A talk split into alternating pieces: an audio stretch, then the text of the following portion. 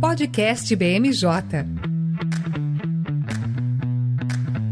Pessoal, está começando agora mais um podcast BMJ. Eu sou o Lucas Fernandes, coordenador de análise política, e como sempre, nós trouxemos um timaço de especialistas para conversar comigo. Vão participar dessa edição a nossa consultora de sustentabilidade, Amanda Rosa. Tudo bem, Amanda? Tudo certo, Lucas. Muito bom estar de volta. Prazer ter você aqui com a gente também. Também aqui com a gente a nossa coordenadora de agronegócio, Karina Tiese. Tudo bem, Karina? Tudo bem, Lucas? É um prazer estar aqui com vocês. Ah, para conseguir a Karina aqui no podcast, a gente teve que mexer com a agenda de metade da consultoria, mas cá está Karina para nos agraciar com, com as é, possibilidades do agro para esse ano. E fechando o time de hoje, a nossa consultora de análise política, Raquel Alves. Tudo bem, Raquel? Tudo bem, Lucas? Olá a todos. É sempre um prazer estar aqui no nosso podcast. Raquel já é de casa, é estranho quando ela não está aqui. Bom, a gente vai ter uma pauta única nesse episódio, né? Como não podia deixar de ser, a gente vai repercutir aqui a instalação das comissões da Câmara.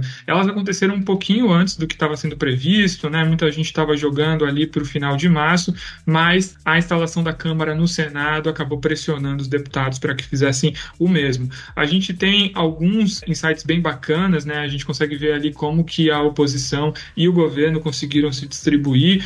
Já dando um spoiler, o PT acabou abocanhando ali as comissões que queria, mas é, a gente tem uma bancada oposicionista e deputados que, que vão conseguir ali criar alguma dificuldade para o governo, né? Tá longe de ser um céu de brigadeiro para o Lula esse trânsito na Câmara. É claro que a gente vai falar um pouco sobre essa queda de braço entre os partidos, a composição para a governabilidade e também um pouquinho do que esperar para esse ano, a partir das comissões para o agronegócio e também para as pautas do meio ambiente. Bom, antes de começar o nosso papo, esse podcast está sendo gravado no dia 16 de março, uma quinta-feira, e vai ao ar no dia 17 em todas as plataformas de streaming.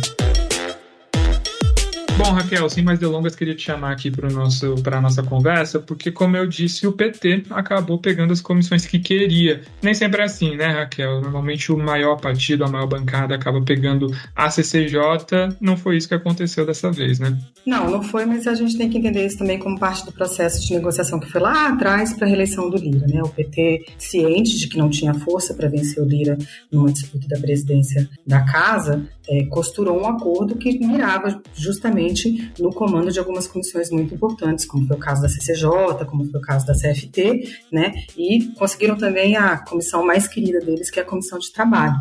Então, assim, é, a gente precisa pensar nessa construção toda, nessa costura toda, como uma, uma costura que foi feita olhando mais à frente, né? Deixando de pensar no cenário imediato, de querer controlar a Câmara com a presidência da casa e pensar nas comissões. E como você falou, é, o PT ganhou algumas coisas. As comissões mais importantes que ele queria, comissões muito caras, como foi a Comissão de Trabalho, mas sobretudo a Comissão de Constituição e Justiça e a Comissão de Finanças e Tributação, são duas comissões que o PT não queria abrir mão e conseguiu isso. Mas o fato de não ter feito a maior bancada e mesmo em federação não conseguir a maior bancada fez com que fosse necessário ceder espaço. E o PL do ex-presidente Jair Bolsonaro participou das negociações para reeleger o presidente Lula, assim como o PT. Então teve direito sim a espaços importantes, sobretudo a Comissão de Fiscalização e Controle, que vai ser presidida pela deputada Bia Kicis, que todos sabemos é uma das parlamentares mais próximas do ex-presidente Jair Bolsonaro. A Comissão de Fiscalização e Controle, como diz o próprio nome, ela fiscaliza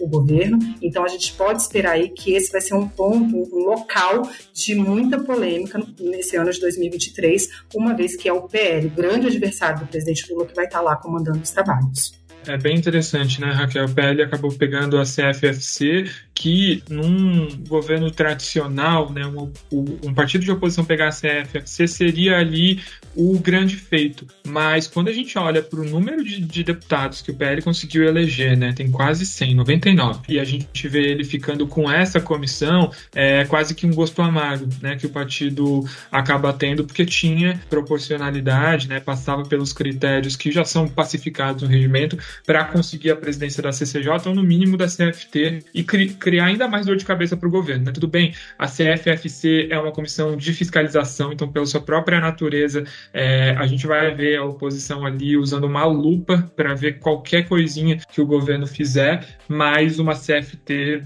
causaria mais problemas, né? Você coloca ali um parecer terminativo em algum projeto de lei e você frustra os, os planos é, do governo. Então, de, de, um fato, tem esse gosto amargo, né? É uma comissão que, tradicionalmente, se uma oposição pegasse, seria maravilhosa, mas nesse caso, é, não. Mas é, a gente tem que olhar também para a situação do PL no Senado. Tudo bem que lá no Senado o partido não é a maior bancada, mas ficou sem comissão nenhuma, né? Então, ali sim, o, a proporcionalidade foi jogada no buraco macaco e a gente sempre olha para essas mudanças. É, a gente estava até conversando, né, aquela semana passada sobre isso. A gente sempre olha essas mudanças olhando para esse momento atual, mas tentando traçar tendências. Quando a gente teve o ápice da pandemia e o regimento precisou ser revisto, as, as medidas provisórias deixaram de passar em comissões mistas, a gente viu ali um esvaziamento do papel das comissões e o foco total no plenário, a gente já destacava: olha, isso vai dar problema, isso tá, vai gerar uma mudança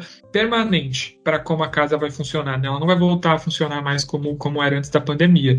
E agora, quando a gente vê esse critério da proporcionalidade sendo abandonado, hoje o Lula está feliz, né? Vai dormir mais tranquilo lá no Palácio da Alvorada, com os móveis reformados, é, depois da mudança, mas pau que bate em Chico também bate em Francisco, né? Não assegurar esse segmento do, do, do critério da proporcionalidade pode dar dor de cabeça depois. É, assim como nesse momento em que você lembrou bem de mudança no regimento, né, lá atrás, que acabou acelerando, as, é, tornando mais rápidas as sessões, as votações, mas que acabou é, suprimindo muito a atuação da oposição. Naquele momento foi muito interessante para o grupo que era a maioria, que era governo, então, é, ela abriu um precedente muito ruim e a regra está valendo. Então, agora o grupo que é a maioria de plantão vai se beneficiar de uma regra que não foi ele que criou, mas vai acabar se beneficiando. O problema é que, assim, é um precedente ruim que se cria com essa questão de desrespeitar a proporcionalidade, né? Assim, a política ela tem as suas regras e a observância do, do critério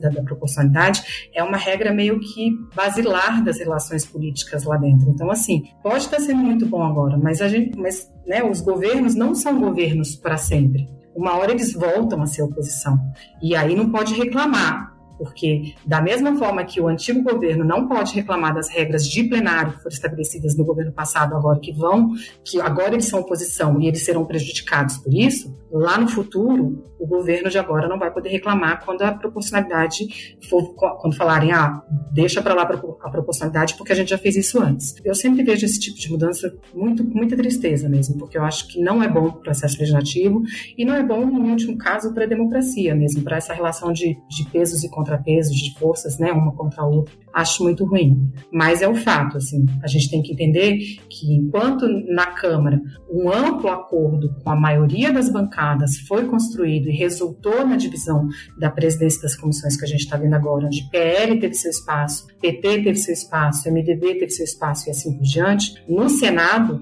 aquele enfrentamento, aquele esticar de corda que teve com o Rogério Marinho, ele resultou nisso. Agora, é, não só acho que vai ser ruim futuramente para outros governos essa questão da proporcionalidade ter sido implodida, como eu acho que vai ser um problema num cenário de mais curto prazo, porque a oposição vai ficar simplesmente calada, tendo sido isolada da forma como foi isolada no Senado. Eu acho que isso não é uma solução, pelo contrário, eu acho que isso foi um problema que se criou no Senado. Você vai criando um monstro, né? Concordo plenamente. E, assim, opções é o que não, é, é, é, é, o que não faltava, né, Raquel? A gente poderia, por exemplo, lá no caso do Senado, tudo bem, no, no Lira foi uma situação é, muito diferente porque ele foi praticamente o candidato único para a presidência, todos os partidos aderiram foi realmente a candidatura do Lira. Mas no caso do Senado, que teve um racha, dava muito bem para o Pacheco ter organizado um bloco com os partidos que o apoiaram oficialmente, isolar o PL e dar uma comissão de pequena expressão, porque daí você assegura a proporcionalidade considerando os blocos e não os partidos individualmente, e você dava uma comissão onde o PL não ia dar tanto trabalho, né? Então concordo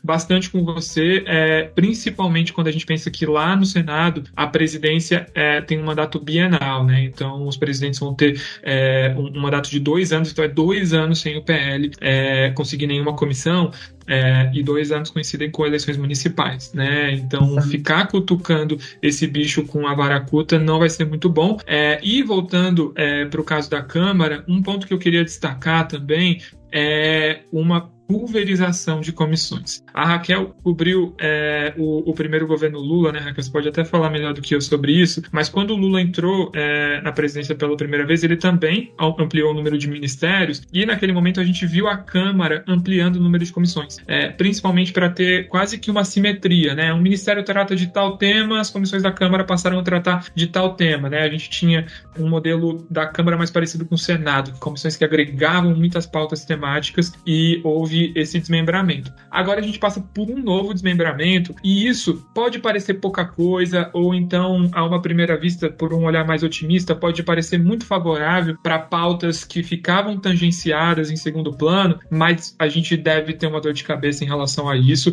É, a gente vê comissões que antes eram muito relevantes perdendo completamente o prestígio. É o caso da CSSF, que não existe mais, era a Comissão de Seguridade Social e Família. Ela tratava de temas pertinentes à previdência, direitos humanos, questões de acesso à saúde, é, e agora é uma comissão que está desmembrada, né? Perdeu muito protagonismo na legislatura passada, quando houve a criação da Comissão da Pessoa Idosa, da Pessoa com Deficiência e da Mulher, e agora perde ainda mais, e a gente vê isso acontecendo com outras comissões também. Para além desse, desse componente de presença, né, de protagonismo, a gente tem também o fato de que o, o Congresso é tombado, né? Não vão ser criadas novas salas de comissão, e a gente já viu nessa instalação um calendário muito restrito, né? A comissão tinha hora para começar e para acabar a votação, porque já tinha outra no mesmo plenário, é, e isso no período da manhã, não era nem no período da tarde. A gente que acompanha a comissão sabe que demora para dar o quórum, para começar a votação, sabe que isso não vai funcionar, né? Então,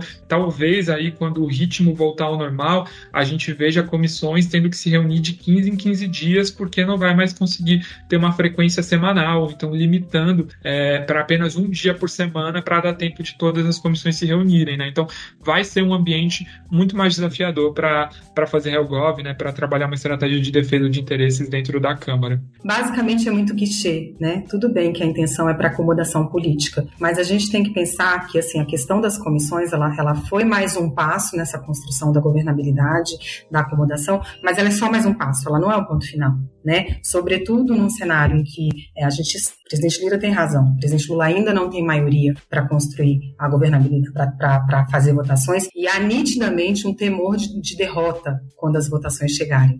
Então, concluímos esse capítulo das comissões, mas ainda há passos que precisam ser dados para garantir essa governabilidade, né? Ela não encerra aí, né? Vários alertas foram feitos, o Lira tem razão, o relógio não vai parar para esperar a construção de uma grande solução, então vamos de soluções menores, vamos aí acomodando, mas a gente tem que pensar nisso, né? Que talvez em outros momentos a conclusão do processo das comissões, é, mais do que liberar o Congresso para começar a trabalhar, ela tenha sido aí um ponto, né? Nesse processo da governabilidade, porque a gente tem que lembrar que a governabilidade é um processo, ela não é o estanque, né? Ah, a minha maioria está garantida, não. A maioria ela se controla, sobretudo quando a maioria depende do centrão, que sabemos que vive no aluguel, né? Eles são os donos da governabilidade e eles se alugam para o governo de plantão. Então, esse capítulo das comissões pode ter sido superado, ele traz em si os seus problemas com a questão do Senado do isolamento absoluto da oposição e na Câmara com esse bando de clichê que foi criado, mas é, vai ser preciso mais. E o Lula sabe disso, né? O Lula já foi presidente, essencialmente é um sindicalista,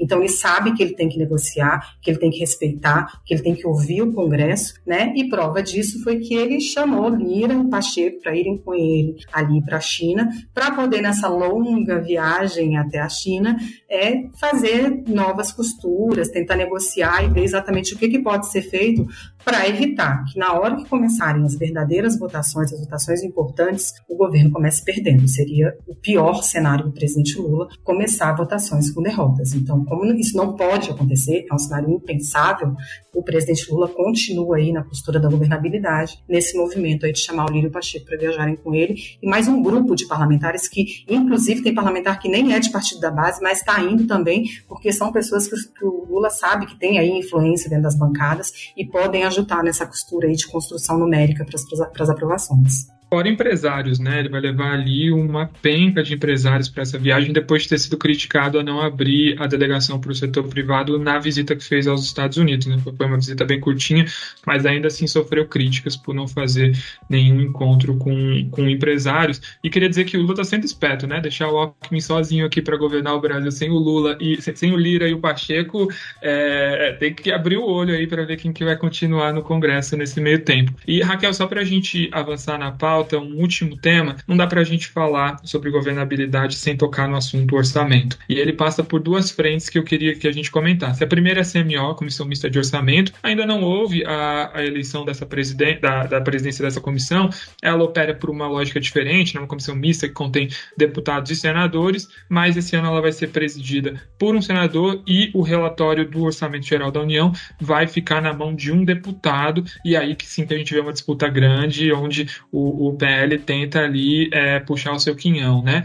E, é, junto com essa questão da CMO, a gente teve também nessa semana uma edição da portaria é, que reeditou as emendas parlamentares. Né? Agora a gente não tem mais as RP9s, que eram as emendas do orçamento secreto. O Lula criou ali uma nova portaria para dizer como que vão se dar as emendas parlamentares a partir de agora. Queria que você comentasse rapidamente esses dois assuntos que têm tudo, tudo a ver com governabilidade. Olha, sobre a Comissão Mista de Orçamento, a expectativa é de que ela fique com o PSD na figura da senadora Daniela Ribeiro. Se confirmada essa presidência, já é uma vitória presidente Lula, né? Não, não, obviamente não tem como o PT ficar, ou algum dos partidos que compôs a, a frente ampla ficar com esses partidos, porque eles não têm maioria para isso, mas se ficar na mão do PSD, sobretudo com a senadora é, Daniela, que é uma senadora que é de, de que conversa, é, já é uma vitória em si.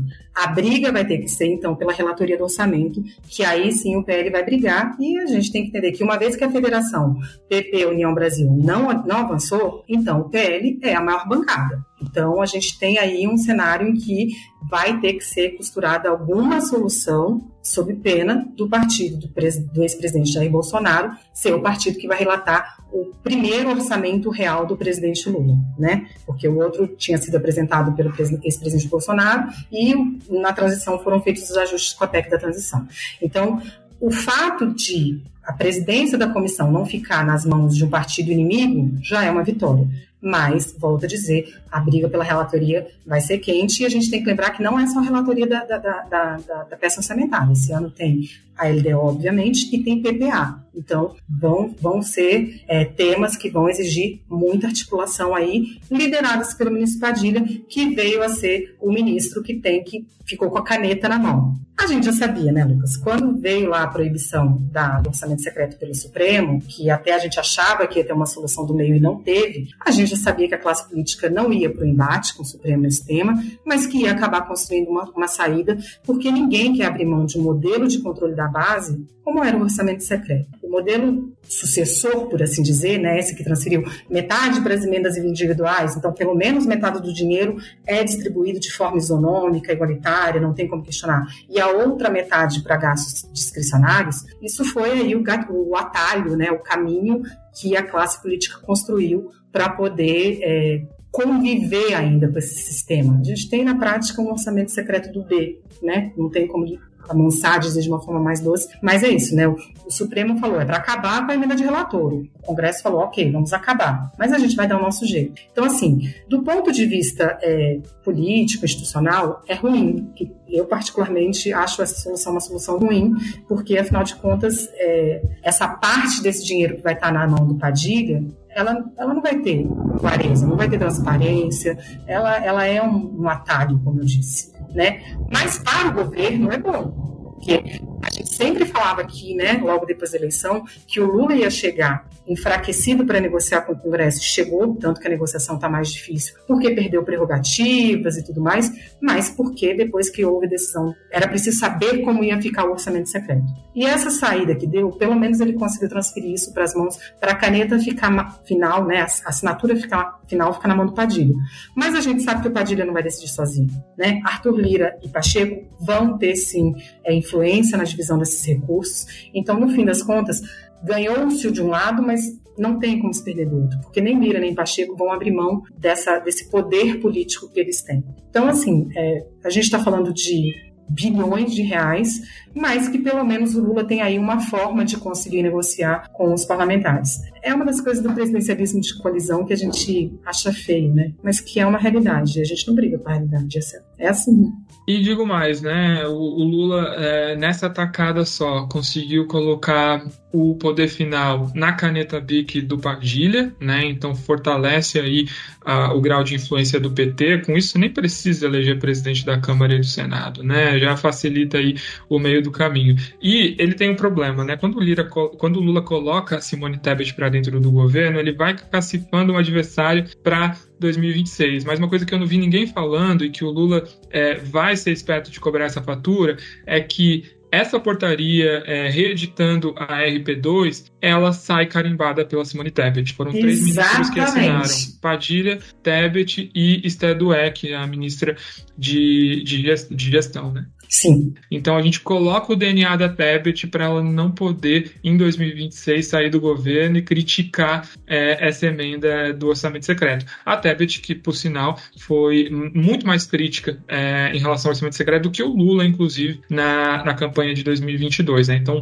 já consegue neutralizar essa narrativa. Se ela vier criticar, ele vai ter, ter a, a, edição do, do, do Dou mostrando a assinatura da Tebet. Né? Então ele foi bem esperto nesse, nesse sentido, muito safo. Foi mesmo.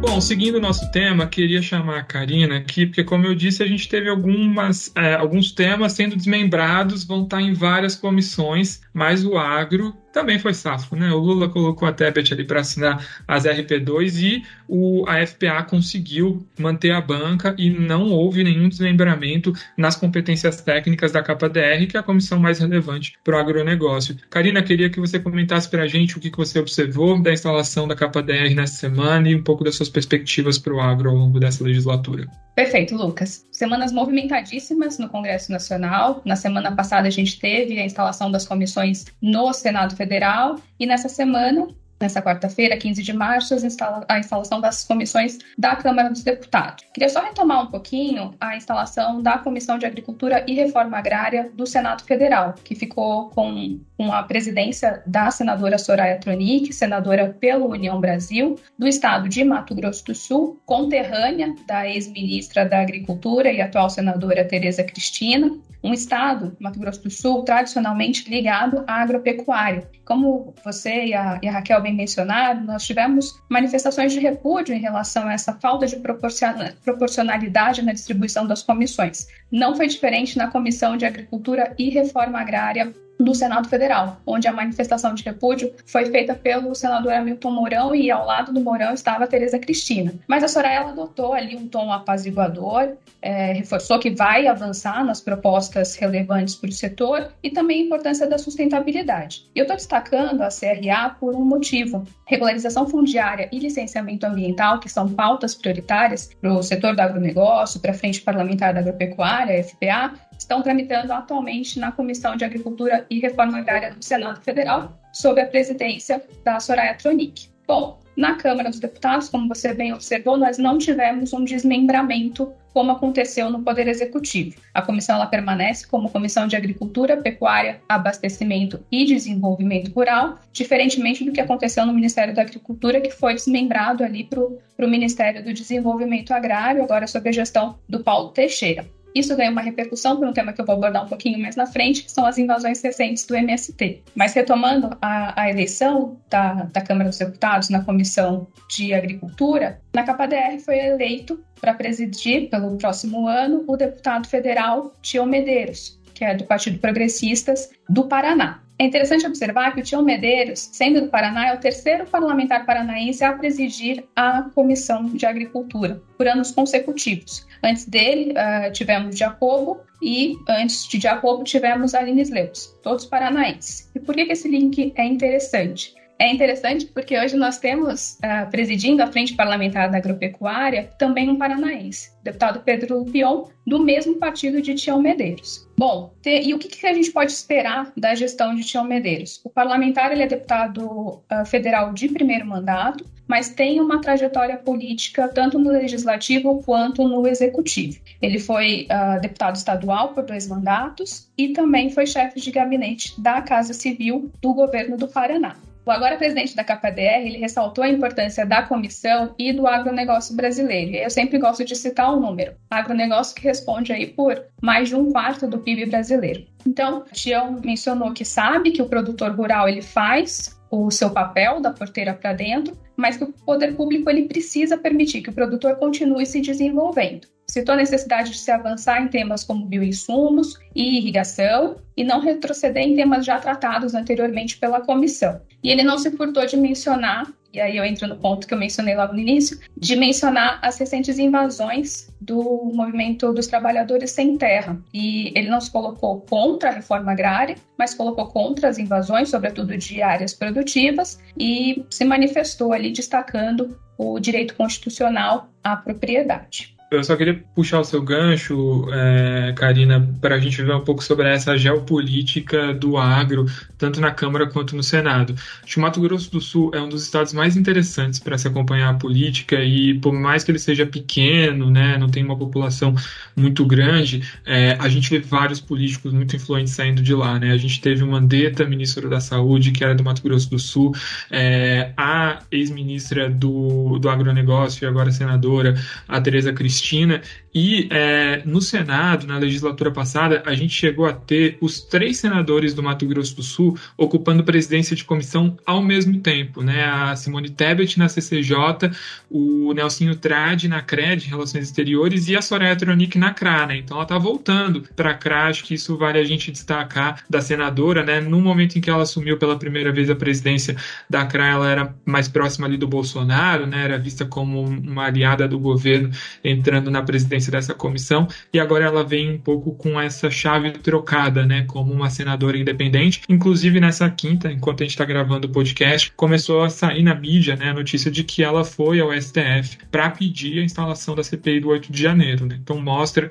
que não vai ser uma senadora que vai dar vida fácil para o governo, né? ela deve ter um papel bem combativo. É, já na Câmara, é, como você bem destacou, né, o Paraná tem, tem tido uma presença muito grande na, na KPDR, e eu queria destacar que o presidente eleito está no primeiro mandato como deputado federal. E aí a gente pode até estranhar, né? Tipo, um deputado de primeiro mandato pegando uma comissão tão relevante quanto essa, mas ele já é um político muito testado, né? Foi deputado estadual do Paraná por dois mandatos, ocupou também a chefia da Casa Civil, então é uma figura que já tem experiência, né? Tanto no trânsito do Poder Legislativo quanto do Poder Executivo, né? Então, dois nomes fortes que devem servir ali para dar um direcionamento mais robusto para essas pautas do agro. Nos dois casos, dois parlamentares que não vão ser automaticamente governistas. Né? O, o, o governo vai precisar negociar e muito, e aí já puxa o gancho para o tema que você queria tratar. Né? Um dos primeiros atritos que o governo vai ter que solucionar com o agro na, no, no Congresso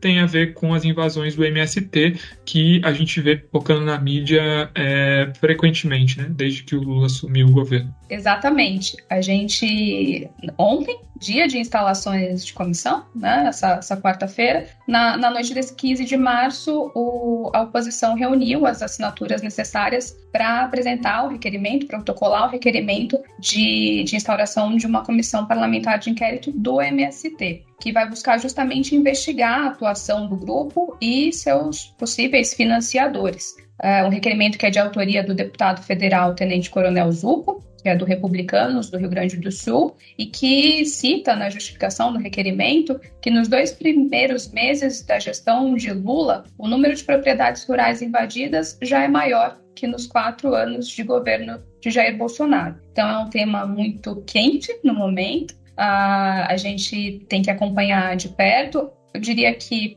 é uma das, das primeiras, um, um, dos, um dos primeiros desafios para testar a governabilidade também, para para testar o parlamento em relação a, em relação a Lula e vamos ver, acompanhar como que esse tema vai, vai se desenvolver. Isso aí, né? Não vão faltar atritos, e inclusive, é, além dessa questão das invasões do MST, o agronegócio também tem se colocado como um, um obstáculo né, para o avanço mais célere da reforma tributária. Né? O setor do agronegócio e dos serviços é, tendem a ser os setores que vão ser mais afetados pelas PECs que a gente tem em tramitação nesse momento. O governo, é verdade seja dita, né, não apresentou essas PECs, está aproveitando propostas que já estavam em tramitação, mas esse já é um tema que está é, sendo amplamente discutido no GT da reforma tributária e a gente não vai ter a aprovação dessa reforma sem o aval do agronegócio, né? Então, sem sombra de dúvida, uma força para a gente continuar acompanhando e que vai é, ter bastante poder de decisão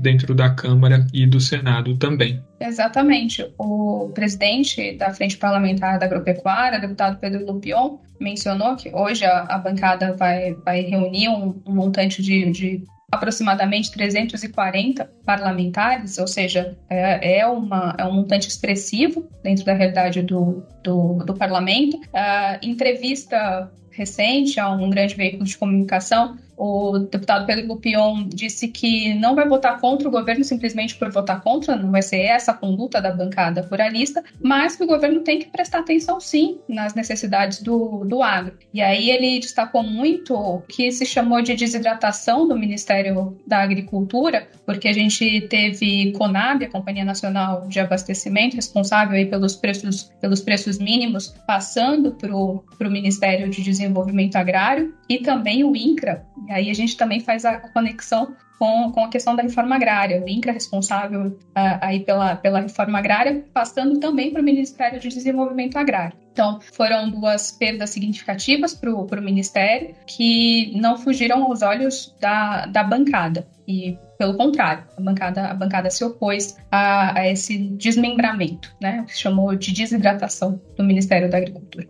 Bom, eu não sou nem maluco de comentar sobre esse assunto com a Amanda aqui presente, então já vou passar a palavra para você, Amanda, porque eu também, além desses é, órgãos que a Karina mencionou, já ouvi também muita reclamação da FPA sobre o CAR, né, que agora não está mais sob tutela do Ministério da Agricultura. A gente estava comentando com a Karina, né, a KPDR conseguiu se manter inteira, isso não aconteceu com as comissões que tratam ali de questões pertinentes ao meio ambiente. Queria que você já puxasse esse gancho sobre esse desmembramento do ministério no governo Lula, mas essa continuidade ali dentro do Congresso. Bom, então, é, na verdade, a gestão do CAR, ela só voltou para o meio ambiente, né? É, o governo Bolsonaro tinha levado essa gestão para o CAR. Isso foi bastante criticado por uma boa parte dos movimentos ambientalistas, até porque a gente sabe que o CAR é um dispositivo do Código Florestal. Então, assim, a gestão do Código Florestal passa diretamente pelo MMA e tudo mais. Então, fazia sentido voltar agora e a ala mais ruralista do governo e tal tem tentado voltar a gestão do CAR para o Ministério da Agricultura, né? É, em relação ao desmembramento do Ministério da Agricultura, nesse governo, na verdade, é uma, uma chance, né, uma coisa que se criou que descentraliza a tomada de decisões das, das políticas agrícolas e é uma medida do governo Lula que, inclusive, na minha visão, contribui para tirar o agro dos holofotes e botar mais a questão do meio ambiente, né, que tem sido um dos principais discursos do governo, né? Então você tem um Ministério de Meio Ambiente e Mudança Climática forte, você descentraliza a tomada de decisão do agro e tenta, né, é, um jeito de conseguir conciliar os interesses dos dois setores de uma forma ou de outra. Na Câmara isso não aconteceu, né, como a Karina bem falou, e aí a gente vê como é que tá começando a funcionar esse cabo de guerra entre o legislativo e o executivo na pauta agrícola, né? Na Câmara dos Deputados existe esse movimento de tentar voltar o CAR para o Ministério da Agricultura. É, é uma coisa que o governo não quer fazer de forma alguma. O próprio secretário executivo do MMA, o Capobianco, já falou que não faz parte dos planos dele, e eu concordo, né, que não faz sentido essa gestão do CAR na agricultura, mas eu acho que vai ser uma das primeiras batalhas aí que o MMA vai enfrentar com o legislativo. E chegando nas comissões da Câmara, né, que vão tratar sobre meio ambiente, queria que a gente começasse falando sobre a SEMADES, que não ficou nas mãos de um ambientalista óbvio, né? É uma pessoa que nos bastidores tem sido chamada de aberta ao diálogo, então não teria ali sido tão problemática para os deputados que são mais afeitos a esse tema, mas ainda assim no ao vivo, né, a gente vê muitas críticas a essa presidência, né? É, a instalação da SEMADS, na verdade, foi uma novela do início ao fim, né? Foi uma das últimas comissões a ser instalada. Até ali 11h30 da manhã, ninguém sabia muito bem o que estava por vir. É, a gente já tinha expectativa que um dos deputados do MDB fosse pegar a presidência da comissão, mas é, quando divulgaram a primeira composição, não tinha ninguém do MDB na composição, então já começou a confusão daí. O deputado Túlio Gadelha, também da rede, não fazia parte da composição da comissão na primeira versão que foi divulgada, então todo mundo ficou meio já achando estranho daí. E depois teve toda aquela novela até a gente ficar sabendo aí que o José Priante assumiria a presidência da comissão. Na verdade, ele se colocou nessa posição de que vai ser um mediador das discussões, que o papel dele é voltar a fazer com que a comissão seja um, um lugar de diálogo e tudo mais. O deputado Ivan Valente falou que nos últimos anos a comissão, na verdade, não tinha um grande diálogo, que todo mundo tentava impor as suas vontades. Ele disse que ia ser um mediador, que não ia necessariamente pautar os interesses deles, mas muitas pessoas do movimento ambientalista criticaram a indicação do José Priante porque no ano passado ele foi ligado aí de certa forma à defesa dos interesses do garimpo. Então, uma parte do movimento, do movimento ambientalista acabou criticando essa decisão e tudo mais, mas a gente ainda não tem indicação de como é que vai ser a condução dos trabalhos dele por lá, né? O que eu achei, assim, da indicação é que a gente tinha nomes que poderiam dar mais problema para o governo, né? Dentro das possibilidades, ele foi o nome mais moderado, os deputados da base do governo ali, o Nilton Tato, Ivan Valente, a Duda Salaber, no fim das contas, aceitaram esse acordo, não teve uma grande resistência na hora da votação,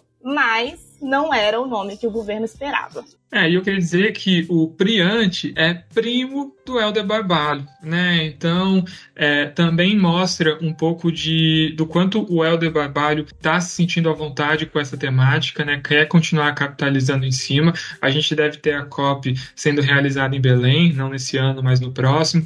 Então, é um governador para ficar de olho, né? Ele tem escondido nos bastidores que tem a que foi picado ali pela mosquinha azul, quer disputar a presidência. Então é um nome para a gente é, observar e, e, que vai conseguir ter uma influência grande também nessa temática. Né? Apesar da gente ter uma outra comissão só sobre a Amazônia, que eu queria que você comentasse brevemente, é, sem sombra de dúvida, é, é a gente deve ver o Priante se, posicionando, se posicionando de uma maneira mais pró-Estados do Norte, né, em relação às pautas que vierem a tramitar na, na SEMAT.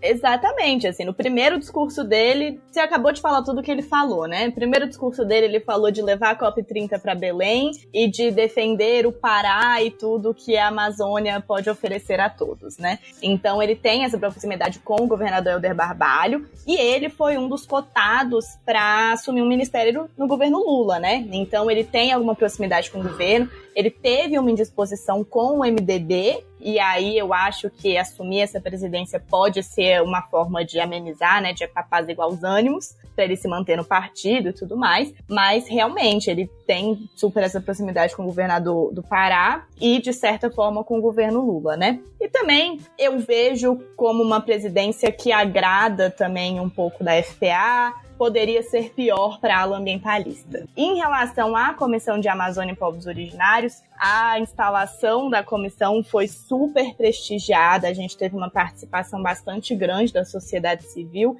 Inclusive, a instalação foi feita num plenarinho pequenininho ali no plenário 15, quase que não coube todo mundo, o pessoal estava disputando espaço mesmo para entrar. A presidente da comissão é a Célia Chacriabá, né, que é a primeira parlamentar indígena a presidir uma comissão na Câmara dos Deputados. E essa vai ser uma comissão que pega um pouco tanto de pautas da antiga Sindra, quanto das SEMATs, né? Então a gente espera aí que é muito, muitas não, né? Mas algumas matérias sejam redistribuídas para a comissão, principalmente as que tratam de demarcação de terras indígenas, de uso econômico de terras indígenas, então pautas que estavam sendo majoritariamente discutidas é, nas SEMATs na Cinda, e muitas até passavam pela KPDR, passam também a tramitar pela CEPOVOS, né, onde a gente percebe uma presença maior de representantes de povos tradicionais e de participação da sociedade civil. Então, a gente tem, vai ter redistribuição de algumas matérias para assumir essa comissão, é, para passar por essa comissão. E a presidência, né, completamente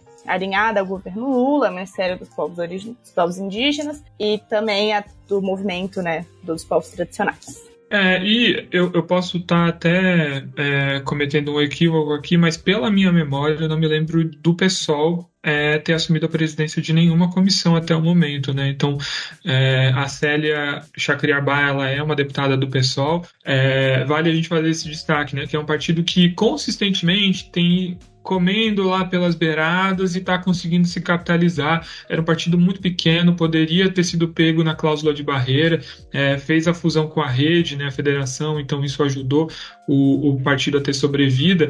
E é um partido que veio com uma bancada muito forte, né, no sentido de representatividade, e que está mirando também postos muito altos. Né? A gente sabe que o Guilherme Boulos tende a ser o candidato governista para a Prefeitura de São Paulo. Né? Então, um partido também para a gente ficar de olho e que pode ir galgando mais posições. Né? Diria que se a gente olhasse para o Congresso dois anos atrás, dificilmente eu, eu iria prever que a gente ia ter uma comissão presidida pelo pessoal. É realmente uma mudança de paradigma. Só para a gente ter uma ideia, Novo e Pessoal tinham, é, elegeram o mesmo número de deputados na eleição de 2018. E nessa eleição de 2022 a gente viu o Novo desidratando e o pessoal conseguindo surfar nessa onda, né? Então também mostra aí um pouco de, de como essa queda de braço está sendo feita de maneira mais ampla na Câmara. Um outro partido também para a gente ficar de olho, Lucas, é o PDT, principalmente nessa parte de questões de política ambiental. A senadora Leila Barros pegou a Comissão de Meio Ambiente do Senado, então ela vai ter um papel super importante em políticas de destaque, né? Mercado de carbono, por exemplo, é uma delas. Ela, além de ser presidente da CMA, ela avocou a relatoria do projeto 412, que trata de mercado de carbono. O Cid Gomes também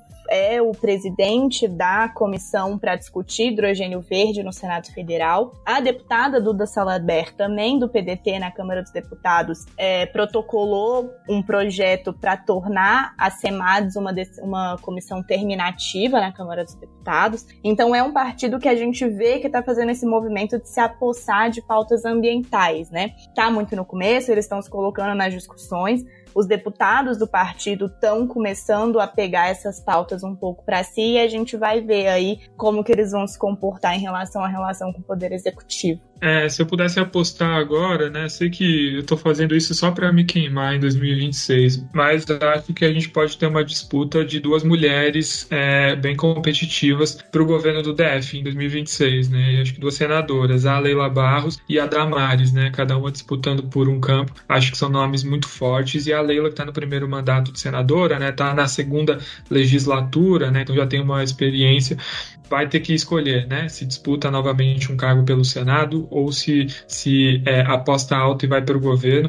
Mas me eu diria que, que essa presença de comissão me parece ali um, um, uma catapulta para se capitalizando nessa direção, né? Vamos ver o que, o que o futuro nos reserva. Bom, pessoal, papo bom é esse que a gente não quer que termine. Adorei conversar com todas vocês aqui hoje, mas é isso, nosso podcast está chegando ao fim. Queria agradecer demais a participação da Amanda, da Karine e da Raquel aqui comigo hoje e convidar todos vocês que nos ouviram aqui a seguir a BMJ nas redes sociais. Um abraço e até a próxima.